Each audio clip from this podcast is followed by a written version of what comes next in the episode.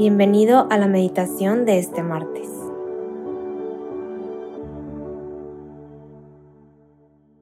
En el nombre del Padre, del Hijo y del Espíritu Santo. Amén. Ven Espíritu Santo, llena nuestros corazones con tu amor, enciéndenos en el fuego de tu misericordia y ayúdanos a comprender el mensaje, las palabras del Evangelio que tú le quieres dar a cada uno de nosotros. Vamos a meditar hoy martes 31 de octubre el Evangelio de San Lucas 13, 18 al 21. Jesús añadió, ¿a qué se parece el reino de Dios? ¿A qué, se, a qué lo compararé? Es como un grano de mostaza que un hombre sembró en su huerto. Creció, se convirtió en árbol y los pájaros del cielo anidaron en sus ramas. De nuevo les dijo, ¿a qué compararé el reino de Dios? Es como la levadura que una mujer toma y mete en tres medidas de harina hasta que fermenta todo. Palabra del Señor. Gloria a ti, Señor Jesús. En este Evangelio em, sentí la inspiración de asimilar la semilla de mostaza contigo mismo, no, cada, cada quien consigo mismo. Entonces la semilla eres tú y Dios quiere pues hacerte crecer, ¿no? Y verte crecer. Y pues cómo crece una semilla, pues se me ocurrieron tres cosas. La primera es que primero la semilla pues necesita tierra buena y que la rieguen, ¿no? Entonces yo creo que esa tierra buena y, y esa agua que necesita pues es la oración y los sacramentos, o sea, para que tú y yo podamos crecer en la fe y en la vida espiritual y en el amor a Dios, pues necesitamos estar unidos a la vida. Y eso es por medio de pues de esta conexión con Dios, ¿no? Que a veces pues sí conectamos con Dios en varias cosas, de que pues yo conecto con Dios en la naturaleza o yo con la música o yo cuando hago ejercicio, o yo cuando como rico, lo que sea, ¿no? Y está súper bien. Em, pero dejar estos momentos especiales para conectar en los sacramentos y en la oración son súper importantes para que pues de verdad podamos pues sí estar conectados, ¿no? Muchas veces Em, queremos pero no sabemos cómo. Y Dios nos dice cómo. O sea, en verdad que Dios sí contesta en la oración. Y a veces es lo que hablaba con una amiga el otro día, que yo decía, es que Dios sí nos contesta y siempre nos contesta. A veces en silencio, pero está con nosotros y esa es su respuesta, como su presencia y su consuelo en silencio. Entonces, importantísimo, ¿no? La buena tierra y dejarnos regar. Después pensé también en dejarnos podar, ¿no? Porque pues a veces siento que algunas personas podemos llegar a pactar con nuestros defectos, de que pues yo soy así, enojón. Y oye, a ver, pues esas cosas se pueden trabajar, o sea, no es que seas así, es que pues te enojas a veces y a veces tus reacciones son un poco desproporcionadas, pero eso no significa que ya estés así determinado y definido por el resto de tus días. O sea, todo se puede trabajar con un director espiritual, con una buena terapia.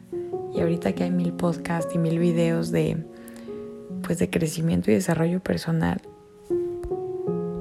pues yo creo que podemos aprovecharlos, ¿no? Entonces, podar esos defectos no es fácil, o sea, evidentemente yo no estoy haciendo esta meditación desde, ninguna autoridad moral ni desde el ejemplo de nada. O sea, yo estoy igual que todos en el sentido de que todos tenemos cosas que trabajar. Y, y con toda la humildad hay que hacerlo porque, porque si no, pues no, no nos ayudamos a, a crecer y a ser otro Cristo, ¿no? O sea, desde el bautismo somos sacerdotes, profetas y reyes, pero si no nos dejamos podar por Dios y que nosotros mismos pues nos podemos literal, pues no, no vamos a poder ejercer bien ese ministerio y ese llamado de ser sacerdote, profeta y rey y ser otro Cristo en la tierra. No vamos a poder brillar y, y dejar que las aves hagan nido en nosotros. No vamos a poder hacer eso porque no nos dejamos podar. Entonces, esa es otra cosa de, de este Evangelio que podemos meditar. Entonces la primera fue la buena tierra y dejarnos regar y también podar. Y la tercera es pues dejarnos embellecer, ¿no? Embellecer es eh, pues ensalzar tus virtudes y tus talentos y tus dones, esas cosas que, que te han sido dadas pues sí fortalecer mucho todo eso para que pues la gente te tenga confianza, para que la gente te vea y diga, es que esta persona me transmite una alegría o una paz o una confianza o una fortaleza o una sabiduría que es muy especial, ¿no? Y eso pues no lo hacemos solos, para eso hay que estar podados y regados. Entonces, dejarnos embellecer es pues dejar que Dios eh, brille, ¿no? O sea, ya viendo, eh, pues estando, estando unidos a Dios en la oración, en los sacramentos, dejándonos podar, pues ahora es cuando podemos embellecernos.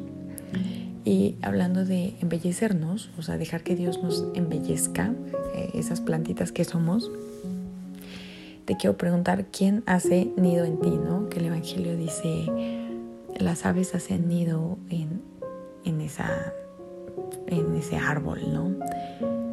Y quién ha nido en ti en el sentido de quién se acerca a ti para pedirte un consejo, quién se acerca a ti para, para contarte algo de muchísima confianza que sabe que tú no le vas a decir a nadie, quién se acerca a ti para, para, sí, como para que lo apoyes o lo acompañes o pues este tipo de cosas, ¿no? quién te tiene esa confianza. Y tal vez pienses en una persona o en dos. Te invito a que hagas una oración por esas personas y que cuides esas relaciones, porque pues muchas veces en las relaciones eh, de amistad o de noviazgo o, de familia, pues también a través de esas relaciones sanas y, seguras nos podemos encontrar con Dios. Y, y, muchas veces pues te digo, también la gente se encuentra con Dios a través de ti, porque estás muy embellecido embellecida. Entonces, pues esos tres consejos para,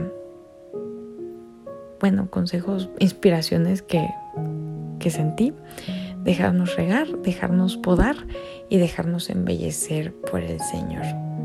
Entonces, como dice Juan Pablo II, si sois lo que tenéis que ser, prenderéis en fuego al mundo entero pues vamos y seamos, em, como, dice el Evangelio, sal de la tierra y luz del mundo.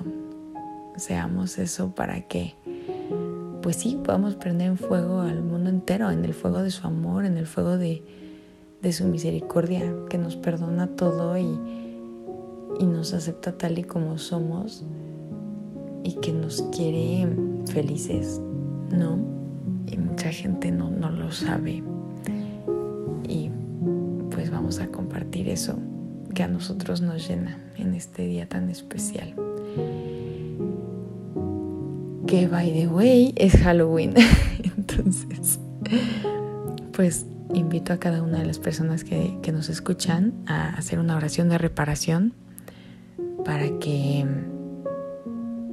pues sí, porque sabemos que este día se hacen muchas cosas en contra de, de, la Eucaristía, muchos sacrilegios, muchas cosas terribles. Entonces vamos a orar, vamos a entregarnos, vamos a transmitir esta alegría y dejarnos embellecer por el Señor. Te damos gracias Señor por todos tus beneficios, a ti que vives y reinas por los siglos de los siglos. Amén. Cristo Rey nuestro, venga a tu reino. María, Reina de los Apóstoles, enséñanos a orar. En el nombre del Padre, del Hijo y del Espíritu Santo. Amén.